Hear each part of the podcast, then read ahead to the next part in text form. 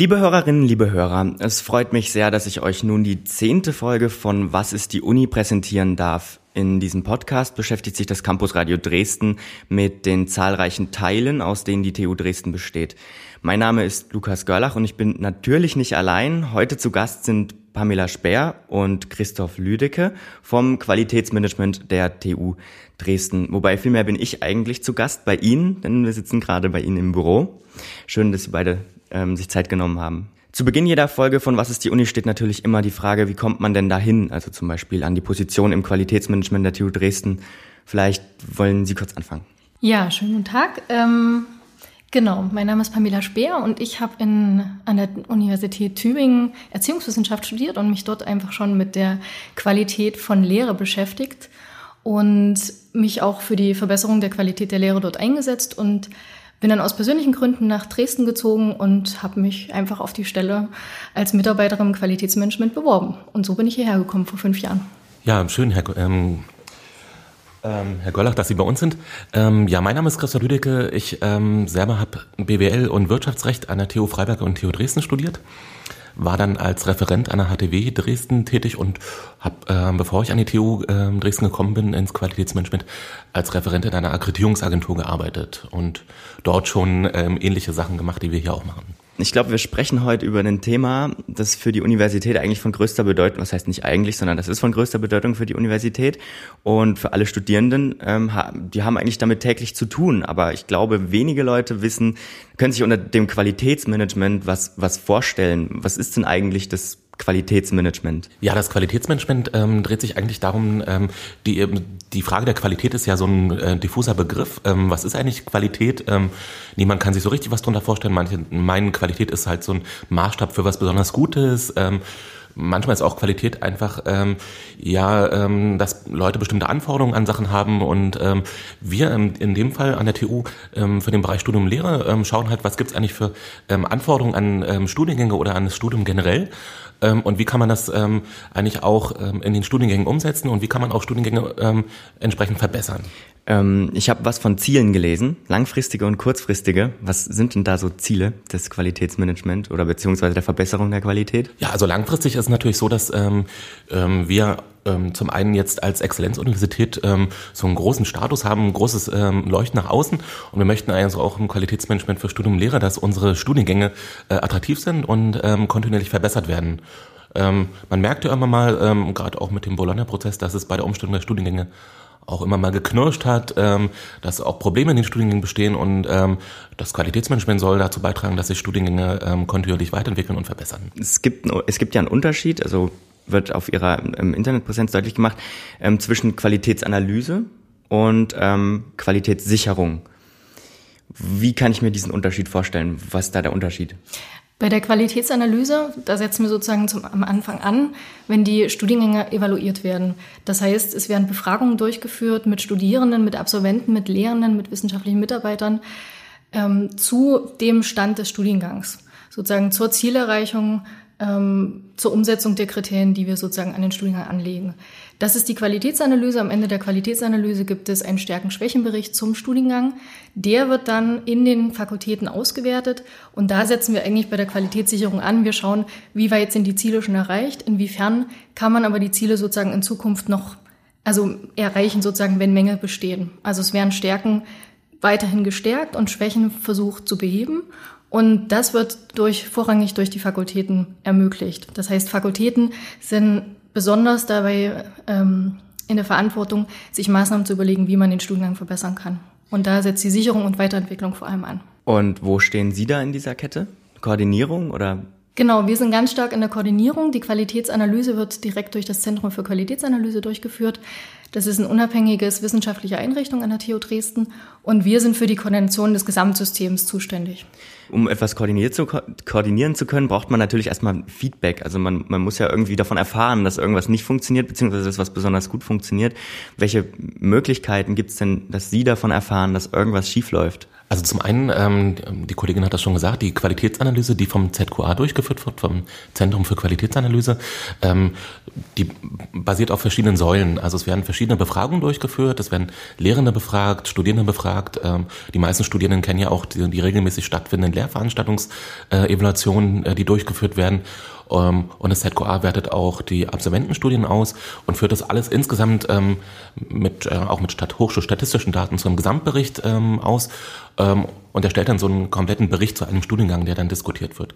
Ansonsten ähm, gibt es immer die Möglichkeit, wir haben auch ähm, mit unserem Qualitätsmanagementsystem ähm, Studiengangskoordinatoren eingeführt. Ähm, ähm, also eine neue Funktion ähm, von dezentralen Ansprechpartnerinnen und Ansprechpartnern, ähm, die sich in den Fakultäten ähm, quasi um Probleme und deren Behebung ähm, kümmern sollen. Das ist ein Thema, da wollte ich später noch ähm, drauf zu sprechen kommen, aber da können wir vielleicht das vorziehen, einfach ähm, um auf so ein bisschen Studium Lehre einzugehen.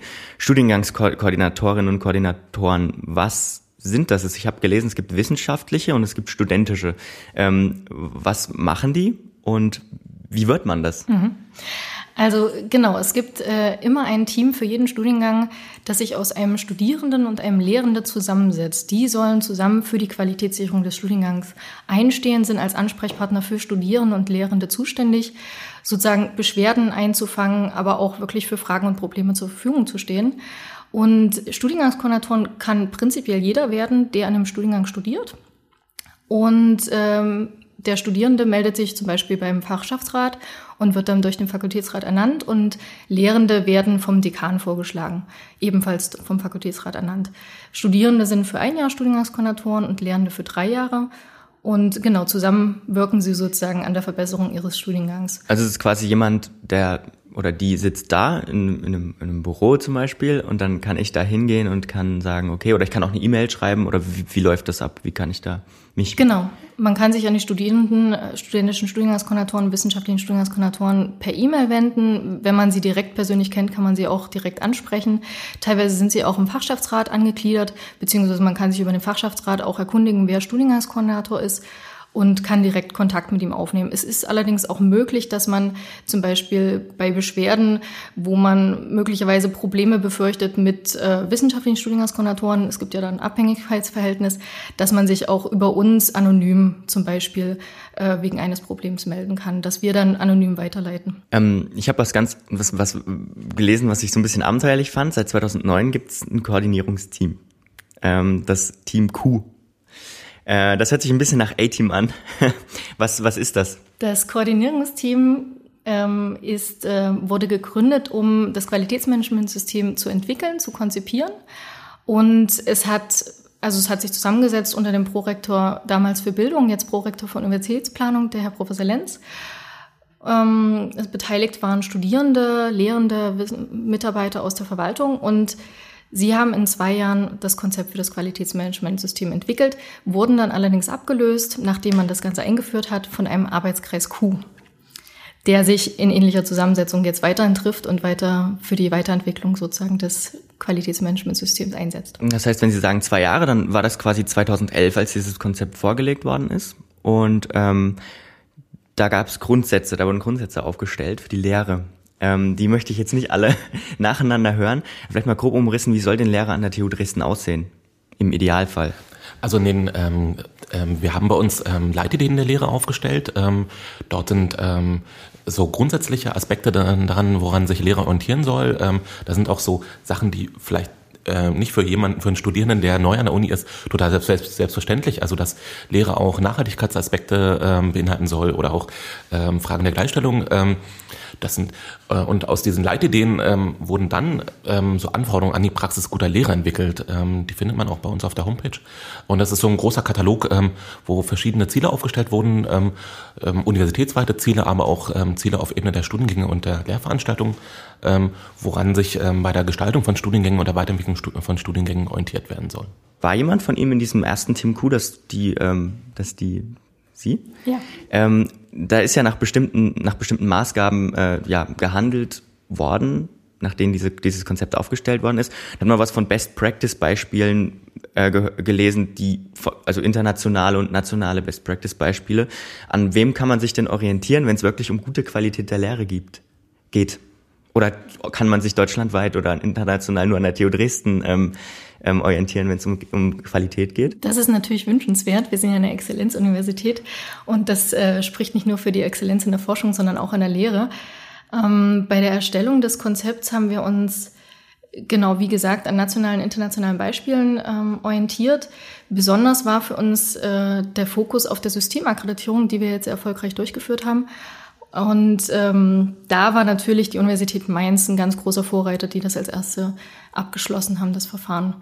Und ähm, maßgebend sind aber auch zum Beispiel die Universität Potsdam, die Universität Zürich. Wenn ich jetzt ähm, erfahren will, wie denn äh, Qualitätsmanagement an der TU Dresden funktioniert, dann kann ich natürlich den Podcast dann hier hören. Ähm, aber im Moment gibt es da eine PDF-Datei beziehungsweise ein Bild, eine Grafik ähm, mit einem Qualitätsregelkreis der TU Dresden, ähm, der beschreibt, wie das vonstatten geht.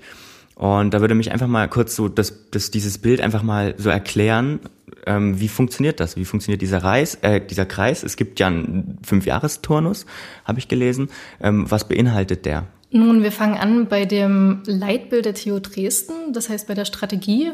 Und äh, diese Strategie findet sich natürlich wieder in den vormals schon angesprochenen Leitideen der Lehre und Anforderungen an die Praxis guter Lehre. Dazu kommt von außen die externen, ähm, die Mindestvorgaben, die wir für eine Akkreditierung erfüllen müssen bei jedem Studiengang. Und sie bilden sozusagen das Grundgerüst, die Qualitätsziele, die wir sozusagen bei jedem Studiengang überprüfen wollen. Das heißt, wir haben erstmal eine Basis, die wir gelegt haben mit diesen universitätsweiten Qualitätszielen und diesen externen Vorgaben, die wir in einer Studiengangsevaluation, die genau jeden alle fünf Jahre ungefähr durchgeführt werden soll, und wo überprüft wird, bei jedem Studiengang werden diese Ziele erreicht. Im Anschluss gibt es, wie der Herr Lüdecke auch schon gesagt hat, einen Evaluationsbericht, wo Stärken und Schwächen dargestellt werden, wo es eine Auswertung gibt, welche Ziele werden schon gut erreicht und wo gibt es noch Mängel. Dann wird dieser Evaluationsbericht an die Studiengangskoordinatoren weitergereicht, an die Fakultät. Dort gibt es einen Diskussionsprozess, einen Austauschprozess, der in den Fakultäten durchgeführt wird. Das heißt, Studiengangskoordinatoren setzen sich mit den Mängeln und Stärken und Schwächen auseinander und überlegen sich, wie können sie die eigentlich beheben. Also es geht sozusagen auch aus dieser Sicht nochmal darum, ähm, sozusagen Stellung zu nehmen zu dem, was im Evaluationsbericht steht. Sie können auch Sachen richtigstellen. Sie können sozusagen äh, einfach sich auch äußern, wenn bestimmte Sachen, wenn Sie schon Gründe wissen, äh, warum bestimmte Mängel bestehen und ähm, wo Sie sozusagen ansetzen können. Und im weiteren Schritt überlegen Sie sich dann, welche Maßnahmen können eingeleitet werden, um diese Mängel zu beheben und die Ziele zukünftig zu erreichen. Im Anschluss geht diese, äh, diese Stellungnahme und der Maßnahmenkatalog, die vom Fakultätsrat beschlossen werden, an die Kommission Qualitätenstudium Lehre. Das ist unser Zertifizierungsgremium an der TU Dresden. Es ist ein internes Gremium, das sich aus Hochschullehrern und Studierenden zusammensetzt, unter der Leitung der Prorektorin für Bildung und Internationales. Und dort wird sozusagen dieser Evaluationsbericht, die Stellungnahme und der Maßnahmenkatalog nochmal miteinander in Verbindung gesetzt und die Vorgaben überprüft und am Ende, sofern die Ziele erreicht wurden, gibt es eine Zertifizierung des Studiengangs. Und warum fünf Jahre? Also hat das was mit, der, mit dem Rektorat zu tun, mit den Rektoratswahlen oder? Nein, gar nicht. Also wir haben uns da an äh, den Zyklen orientiert, die auch bei den ähm, externen Akkreditierungsagenturen angesetzt werden. Auch da wird ähm, nach fünf Jahren bzw. nach sieben Jahren ähm, ähm, immer werden die Studiengänge im Programm akkreditiert. Und äh, das ist ein ähm, vertretbarer Horizont, in dem zwar regelmäßig ähm, die Studiengänge angeschaut werden, ähm, aber jetzt nicht so, ein, äh, so eine ständige Evaluation äh, passiert. Ähm, man muss ja auch erstmal einen Studiengang wieder zum Laufen bringen, bevor wieder Änderungen ähm, stattfinden und dann muss man auch mal sehen, wie die Änderungen greifen. Studiengang zum Laufen bringen ist ein schönes Stichwort für den Bologna-Prozess, den Sie vorhin schon angesprochen hatten da war ja nicht nur in der TU Dresden, sondern auch in ganz Deutschland ist ja viel Kritik laut geworden. Ähm, jetzt letztens wieder, als rauskam, vermeintlich rauskam, dass ja die Bachelor in der Wirtschaft nicht gut angenommen werden und so weiter. Was waren denn die Herausforderungen an diesem Bologna-Prozess? Ja, das waren äh, natürlich sehr vielfältige Herausforderungen. Also zum einen ähm, waren natürlich ein wichtiger Bestandteil des Bologna-Prozesses, dass man festgestellt hat, wir möchten gerne so ein zweistufiges System der Studiengänge einführen. Und ähm, dort war der Übergang von den bisher einstufigen ähm, Diplom- und Magisterstudiengängen hin zu dem zweistufigen System der Bachelor- und Masterstudiengängen schon eine große Herausforderung. Ähm, Natürlich ähm, ging damit einher, dass auch Studiengänge nochmal komplett in Frage gestellt wurden. Ähm, Inhalte wurden nochmal ähm, kritisch unter die Lupe genommen. Äh, sind die noch notwendig? Was für andere Inhalte brauchen wir denn jetzt? Ähm, auch ähm, wenn es zum Beispiel um die Integration von Schlüsselqualifikationen geht. Ähm, die Modularisierung war sicherlich auch ein ähm, sehr schwieriger Prozess, ähm, gerade wenn eigentlich auch bestehende Lehrveranstaltungen zu Modulen zusammengefasst werden müssen. Ähm, das sind alles ähm, viele ähm, Felder gewesen, wo es auch geknirscht hat, wo man auch innerhalb der Hochschulen generell, aber auch der TU Dresden, ja, sicherlich eine große Herausforderung hatte, die Studiengänge entsprechend umzustellen. Die TU Dresden ist ja jetzt noch eine von wenigen Universitäten, die ja noch das Diplom anbieten, aber das ist auch ein modularisiertes Diplom, wenn ich richtig, äh, ähm, wie, wie kann man das erklären? Also warum gibt es an der TU Dresden noch das Diplom und ähm, ist das vielleicht auch ein Qualitätsmerkmal? Ja, also das Diplom ähm, ist eine, äh, eine Abschlussform, äh, eine, eine Studiengangsform, die nur noch in Sachsen erlaubt ist, ähm, in, in Deutschland. Und ähm, man hat sich in Dresden bewusst entschieden, ähm, für bestimmte Studiengänge das beizubehalten, ähm, weil es doch noch eine, eine große Nachfrage gibt und das Diplom auch noch ein sehr hohes Ansehen in der äh, Bevölkerung, in der Wirtschaft ähm, genießt. Ähm, und das Diplom äh, bietet gegenüber den, dem Zweistufungssystem den Vorteil, dass Studierende sich nicht nach dem Bachelor äh, neu orientieren müssen, sondern auch ein komplett ähm, ja, konsolidiertes, zusammengefasstes Programm bekommen, wo sie eben ähm, quasi einen Bachelor und Master zusammenbekommen. Ist denn das, die, das Thema ähm, ähm, Bologna-Prozess jetzt eigentlich abgeschlossen? Ja, der Bologna-Prozess sollte ja ursprünglich mal bis 2010 abgeschlossen sein, ähm, aber die Bologna-Nachfolgekonferenzen äh, finden ja noch regelmäßig statt und man stellt ja auch fest, dass auch im europäischen Hochschulraum die Länder auch unterschiedlich schnell unterwegs sind. Ähm, Gerade erst ähm, vor kurzem war ja in Jerewan die ähm, in Armenien die letzte Nachfolgekonferenz und dort hat man ja festgestellt, dass äh, auch einzelne Länder ähm, nicht so auf dem äh, auf dem Stand sind wie andere und so schnell sind und dass es auch noch äh, dort immer wieder auch knirscht. Ähm, also ich denke auch, dieser äh, Prozess wird weitergehen. Man wird immer ähm, auch nochmal evaluieren, wie weit sind denn die ganzen Länder gekommen. Also ein ganz aktuelles Thema ist zum Beispiel auch die Frage der ähm, Anerkennung von Studien- und Prüfungsleistungen ähm, bei, bei der Mobilität zwischen den ähm, einzelnen Ländern. Was ja das Ziel war im Prinzip, dass man jetzt auch sagen kann, okay, ich bin jetzt flexibel und ich kann jetzt zum Beispiel hier meinen Bachelor anfangen in Germanistik und kann dann nach nach England gehen und dort weitermachen im Prinzip. Genau, also ein Ziel war unter anderem auch eine ähm, internationale Wettbewerbsfähigkeit der Studiengänge zu ähm, gewährleisten und eben auch eine ähm, stärkere Mobilität ähm, zu befördern. Und da ähm, gibt es immer wieder auch, ähm, das ist in ganz Deutschland jetzt ähm, seit einigen Jahren jetzt schon der Fall, dass man immer wieder überlegt, wie kann man denn da die Mobilität noch besser befördern, mit entsprechenden Finanzierungsprogrammen, aber auch mit so Anerkennungsprogrammen, wo, wo es darum geht, zum Beispiel die Lissabon-Konvention, also so eine so, eine Völker, so ein völkerrechtlicher Vertrag, der die Anerkennungsfragen ähm, erleichtern soll, äh, entsprechend auch in den Hochschulen gut umzusetzen. Ähm, die, in diesem Bologna-Prozess ist natürlich sehr viel in Studiengänge eingegriffen worden und natürlich auch sehr viele, ja, eigentlich komplett neue Studiengänge ähm, aufgebaut worden, die natürlich auch evaluiert werden müssen und mussten. Und ähm, da kam natürlich auch ein, viel Arbeit auf sie zu, nehme ich mal an. Ähm, es gibt zur Studiengangsevaluation auch eine Grafik auf ihrer Website, die ist allerdings noch umfangreicher und noch komplizierter. Ähm, wie funktioniert eine Studiengangsevaluation? Da setzen wir eigentlich an, wo ich vorher schon aufgehört hatte. Sozusagen diese Studiengangsevaluation, was ich vorhin sagte, es gibt diese Qualitätsziele der Lehre.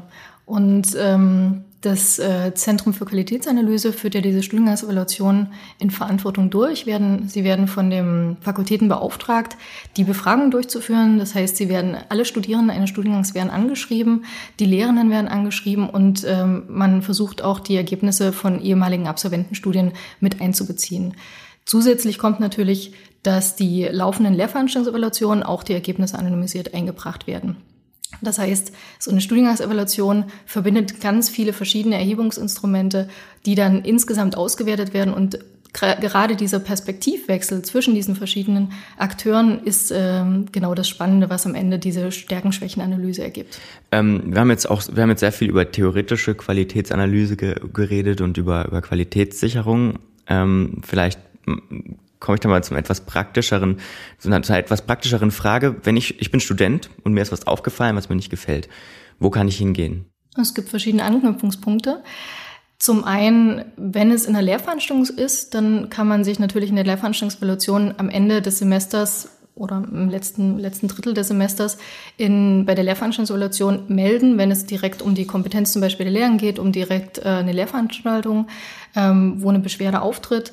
Man kann natürlich direkt auch, und das ist in unserem Beschwerdemanagement organisiert, dass man direkt das natürlich im Kontakt mit demjenigen, wo man das Problem sieht, klärt. Man kann aber auch, wenn das sozusagen, wenn es da Probleme geben könnte, sich an die Studiengangskoordinatoren wenden. Sie sind die ersten Ansprechpartner auf jeden Fall, wenn es um ein Problem in meinem Studiengang geht.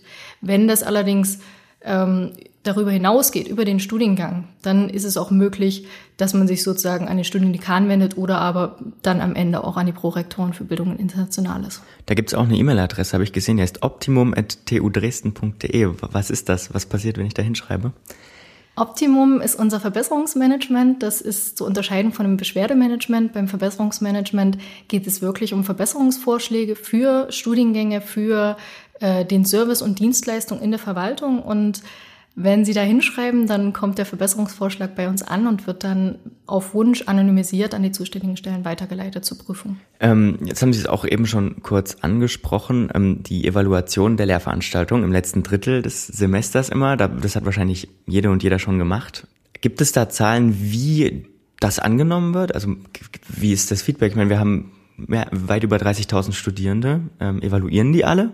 Mm, das ist natürlich schwierig nachzuvollziehen. Also die Lehrveranstaltungsevaluation wird von einem Zentrum für Qualitätsanalyse durchgeführt. Das heißt, dort wird auch äh, die Statistik geführt. Was man sagen kann, dass die Kultur sehr unterschiedlich ist bei den Fakultäten. In manchen Fakultäten wird wirklich durchgängig jede Lehrveranstaltung evaluiert. In anderen Fakultäten ist es sehr unterschiedlich. Also es ist vorgeschrieben, dass ähm, jeder Lehrende alle drei Jahre eine Lehrveranstaltung evaluiert. Und ähm, die Studienkommission ist dafür zuständig, diese Lehrveranstaltung auszuwählen. Und ähm, da gibt es ja dann verschiedene Kriterien. Ähm, die werden statistisch erhoben vom Zentrum für Qualitätsanalyse, nehme ich an. Und ähm, wie gehen Sie dann mit diesen Informationen um, die dann kommen? Oder wie ist denn der Tonus eigentlich? Sind die Lehrveranstaltungen an der TU Dresden gut? Ähm, das kann man nicht direkt sagen. Also die, die Sache ist, äh, dass die Lehrveranstaltungsevaluation freiwillig durchgeführt wird von den Lehrenden. Das heißt, sie müssen vorher sich dafür bereit erklären, das ähm, durchführen zu lassen. Und die Ergebnisse werden auch direkt an den Lehrenden zurückgespiegelt. Das heißt, der Lehrende ist äh, aufgefordert, diese Ergebnisse mit den Studierenden zu besprechen, in den Veranstaltungen noch. Im besten Fall, manchmal kommt es auch dazu, dass äh, gerade bei Blogveranstaltungen oder sowas, äh, kann es natürlich auch nachgelagert dazu kommen. Und bei Massenveranstaltungen ist es auch so, dass teilweise das Format gefür, ähm, gefördert wird, dass man in kleinen Gruppen eine Diskussion dazu führt. Und die Ergebnisse sollen dann in den Studienkommissionen nochmal ausgewertet werden. Weiterer wichtiger Punkt, von dem man jetzt auch im Zuge der Rektorenwahl wieder viel gehört hat, war die Systemakkreditierung. Ähm, davon hört man wirklich viel. Was ist das? Ja, ähm, die Systemakkreditung ist quasi eine Weiterentwicklung ähm, im Akkreditierungssystem. Ähm, als die ähm, Bachelor- und Masterstudiengänge eingeführt wurden, ähm, wurde auch gleichzeitig vereinbart, dass diese neuen innovativen Studiengänge auch extern begutachtet werden sollen. Ähm, man merkt ja auch, Bachelor- und Masterstudiengänge wurden auch teilweise mit komplett neuen ähm, Ideen und neuen Curricula eingeführt und ähm, so dass man gesagt hat, wir möchten gerne ein System einrichten, wo einfach aus der Wissenschaftswelt heraus diese Studiengänge extern begutachtet werden und geschaut wird, entsprechen die denn eigentlich den üblichen Standards? Sind die denn eigentlich auch ähm, ausbildungsfähig für irgendwie eine Art von ähm, ja, Berufsfeld später? Ähm, und ähm, dort hat man die Programmakkreditierung eingeführt und man hat nun in den letzten Jahren festgestellt, dass diese Programmakkreditierungen ähm, gerade für die ähm, großen ähm, Hochschulen und Universitäten ähm, sehr aufwendig sind und man hat äh, dort parallel die Systemakkreditierung ermöglicht, so dass ähm, wir quasi ein System aufbauen dürfen, um selbst ähm, so eine Art Programmakkreditierung bei uns intern abzubilden. Und dieses System wird dann nochmal von externen Gutachtern angeschaut, inwiefern das auch zu vergleichbaren äh, Ergebnissen einer Programmakkreditierung führt. Also sprich, das, was wir momentan als internes Zertifizierungsverfahren machen, ist das, was die Programmakkreditierung äh, ablösen soll. Also im Prinzip nach außen hin und Sie haben das ja auch angesprochen, externe ähm, Organisationen, das sind, habe ich gelesen, die Kriterien der äh, die Kriterien des Akkreditierungsrates, dann ist es die Kultusministerkonferenz und es gibt Standards and Guidelines for Quality Assurance in the European Higher Education Area, ESG kurz. Ähm, was sind denn da so Standards? Was, was, was für, ähm, für Kriterien gibt's denn da? Ja, die KMK hat ähm, sogenannte ähm, ländergemeinsame Strukturvorgaben erlassen. Ähm, Strukturvorgaben, der Name sagt ja schon, ähm, das sind Vorgaben, wie Studiengänge ähm, generell so gestaltet sein sollen. Also dass ähm, halt ein Bachelorstudiengang zwischen ähm, sechs und acht Semestern sein soll, dass ein Masterstudiengang zwischen ähm, ähm, zwei und vier Semestern lang sein soll, dass sie ähm, nur bestimmte Abschlussgrade vergeben sollen. Ähm, das sind so Vorgaben, ähm, die einmal für die Strukturierung der Studiengänge ähm, erlassen wurden. Und der Akkreditierungsrat dagegen hat ähm, Kriterien aufgestellt zur Bewertung der Studiengänge. Also da geht es um Fragen der ähm, Studierbarkeit, ähm, auf Fragen der Transparenz und Informationen äh, über den Studiengang, ähm, zu Fragen der Gestaltung des ähm, Prüfungssystems ähm, und der Prü Prüfungsbelastung. Ähm, ja, das sind verschiedene Kriterien, die nachher herangezogen werden, um Studiengänge zu begutachten. Ähm, es ist jetzt so, dass dass ja die Universität eigentlich selbst zuständig dafür ist, ähm, wie gut ihre Lehre ist im Prinzip, beziehungsweise wie gut sie die Qualität managt. Ähm, es gibt ja auch äußere Vorgaben, wie wir gehört haben, aber inwieweit ähm, ist denn da eine Universität selbstständig? Also inwieweit muss man sich da an Vorgaben halten, meinetwegen vom Bund oder von Europa? Und wie weit kann man selber entscheiden, wie soll Lehre an der TU Dresden gestaltet sein? Ja, also prinzipiell ist es so, dass ähm, wir natürlich innerhalb der ähm, einzelnen Lehrvermittlungen schon ähm, ähm, haben die Hochschulen eine sehr große Autonomie. Ähm, nur quasi bei der Zertifizierung ähm, werden einfach ähm, vergleichbare Standards herangezogen. Die eben auch zum Beispiel andere ähm, systemakkredierte ähm, Universitäten und Hochschulen anwenden äh, oder aber auch zum Beispiel externe ähm, Akkreditierungsagenturen. Also insofern, ähm, gerade bei der Bewertung und Zertifizierung benutzen wir die gleichen Standards, haben darüber hinaus aber auch ähm, eigenständig noch ähm, weitergehende Qualitätsziele ähm, selber aufgestellt, die vielleicht auch über diese Mindeststandards hinausgehen. Ähm, aber so das Grundgerüst, diese Mindeststandards sind die gleichen und die werden überall ähm, angewandt. Jetzt vielleicht nochmal, jetzt ist es wieder sehr theoretisch, das war ist, ist, ist klar und das ist immer so, aber vielleicht einfach mal so die Frage, wie sieht denn so ein Tag aus, wenn Sie hierher kommen, morgens, wann fangen Sie an zu arbeiten und was machen Sie dann hier? Sie sitzen hier in Ihrem Büro, also man, vielleicht kann ich das mal ganz kurz beschreiben. Es ist, äh, wir sitzen im Büro, äh, des, also in einem Büro des Qualitätsmanagements. Ähm, das ist, ja, das ist, wir haben einen großen Schreibtisch äh, mit zwei Computern, die ähm, beiden ähm, der Herr Lüdecke und die Frau Speer, die sitzen sich gegenüber mit einer Bildschirmtrennung dazwischen. Und ähm, ja, so wie mein Büro halt einfach aufgebaut ist, mit Akten, die rumliegen, ähm, vielleicht ein etwas größeres Büro des BAföG-Amtes, was vielleicht jeder kennt, ähm, mit Vorzimmer. Und ähm, wie, wie, sieht, wie, wie sieht ein Tag aus bei Ihnen? Ähm, vielleicht kurz dazu zu dem Büro wir saßen nicht immer hier und äh, wir sind erst umgezogen und dieses Büro gehörte früher dem Kanzler der TU Dresden. Von daher sind wir natürlich sehr glücklich, hier in diesem Büro zu sein und so viel Platz auch zu haben. Ähm, ein normaler Alltag bei uns fängt an eigentlich 9 Uhr, geht ungefähr bis 18 Uhr und wir beschäftigen uns Genau, mit dem Qualitätsmanagement im weitesten Sinne. Das heißt, es äh, kommen natürlich Anfragen zu uns, die wir beantworten von externen, von anderen Hochschulen, aber auch von internen. Es kommen Beschwerden, die an uns herangetragen werden. Ähm, wir koordinieren die, ähm, den Arbeitskreis Q und die Kommission Qualität und Studium Lehre. Das heißt, wir bereiten die Sitzung vor, ähm, organisieren die Termine. Jetzt mit der Systemakkreditierung kam natürlich auch sehr viel Arbeit auf uns zu. Das heißt, äh, das gesamte Verfahren wurde betreut, koordiniert die Teilnehmer für die Begehung eingeladen, die Dokumente aufbereitet. Weiterhin sind wir natürlich dabei, das Qualitätsmanagementsystem weiterzuentwickeln. Das heißt, wir bereiten auch Konzepte und Vorschläge vor, die an die Universitätsleitung herangetragen werden, die mit dem Professor Lenz, dem Prorektor für Universitätsplanung, dann diskutiert werden. Er ist ja dafür zuständig. Und ähm, genau, so Ach genau, vielleicht ne, noch ähm, die Studiengangskoordinatoren, die, ähm, die werden natürlich auch von uns betreut. Das heißt, die Ernennung wird regelmäßig angestoßen und Informationen werden weitergegeben. Und das Verbesserungsmanagement wird betreut, ja, im Endeffekt so. Haben gerade Sitzungen angesprochen. Was sind denn das für Sitzungen zum Beispiel?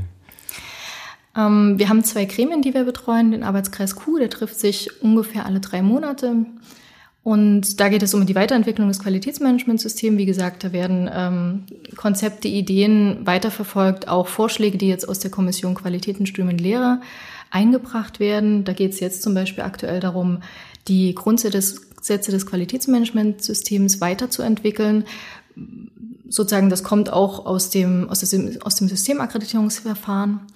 Und ähm, zum Beispiel auch das Konzept, äh, wie jetzt externe Fachgutachter eingebracht werden, wie das Gutachterverfahren aussieht. Weiterhin bei der Kommission Qualitäten, Studium und Lehre geht es um die Vorbereitung der Unterlagen, die Evaluationsberichte, Stellungnahmen, Maßnahmenkatalog, was ich vorhin angesprochen hatte, werden an die Mitglieder weitergeleitet und in den Sitzungen sind wir dabei und unterstützen mit unserem Wissen und äh, protokollieren dann auch die Sitzung. Wie glauben Sie beide, wird die Arbeit des Qualitätsmanagements in fünf Jahren an der TU Dresden aussehen? Weil wenn alles super ist, dann braucht man ja theoretisch äh, keine Verbesserung mehr, oder? Naja, Verbesserungen sind natürlich immer möglich. Ähm, wir haben bei uns ja eine, an der TU eine Kultur, wo in den Fakultäten auch ähm, sehr unterschiedlich mit den Studiengängen umgegangen wird. Ähm, in fünf Jahren hoffen wir, dass einfach alle äh, dafür sensibilisiert sind, dass, ähm, dass sie selbst auch dafür zuständig sind, dass sie Studiengänge verbessern, ähm, auch dezentral, dass man ähm, zentral das nur noch koordiniert ähm, und dezentral eigentlich alle daran ähm, interessiert sind, Studiengänge ständig weiter zu verbessern ähm, und ähm, eigentlich immer weniger Probleme auftreten, ähm, immer weniger Beschwerden und ähm, Studiengänge ähm, quasi auch auf der im Bereich Studium und Lehre ähm, ähm, quasi zur Exzellenz der TU ähm, gut beitragen als Sie als Qualitätsmanagement sind ja quasi die, die versuchen, die anderen zu verbessern. Ähm, Gibt es denn am Qualitätsmanagement was zu verbessern? Ich würde nicht sagen, dass wir diejenigen sind, die andere versuchen zu verbessern. Unser System baut eigentlich darauf auf, dass es dialogorientiert ist, dass ähm, dort, wo die Probleme auftreten, sozusagen dort auch die Verbesserungen angestoßen werden. Und das ist uns eigentlich ganz wichtig, dass es immer von, von dort ähm, heraus akquiriert wird, wo sozusagen die Verbesserung angestoßen werden soll. Am Qualitätsmanagement an sich gibt's immer was zu verbessern. Qualitätsmanagement hört nie auf, sozusagen gut zu sein. Es gibt immer irgendwelche Möglichkeiten, ähm, es weiterzuentwickeln. Und ähm, das sind auch die Herausforderungen, die uns auch äh, noch in fünf Jahren sozusagen, ähm, ja. Also quasi eher moderieren, statt irgendwas aufzudrücken im Prinzip. Genau, also wir sind eher Begleiter, Unterstützer, Koordinierer, um die Qualität zu verbessern. Vielen Dank. Ähm, ihr habt gehört, die zehnte Folge von äh, dem Podcast vom Campus Radio Dresden. Was ist die Uni, an dem wir kurz umreißen, was denn eigentlich die TU Dresden so ist? Wir haben gesprochen mit Herrn Lüdecke und Frau Speer vom Qualitätsmanagement der TU Dresden in ihrem Büro. Und ähm, es hat mir sehr viel Spaß gemacht. Vielen Dank, dass Sie beide ähm, uns ertragen haben und schönen Tag noch. Vielen Dank Ihnen. Danke sehr.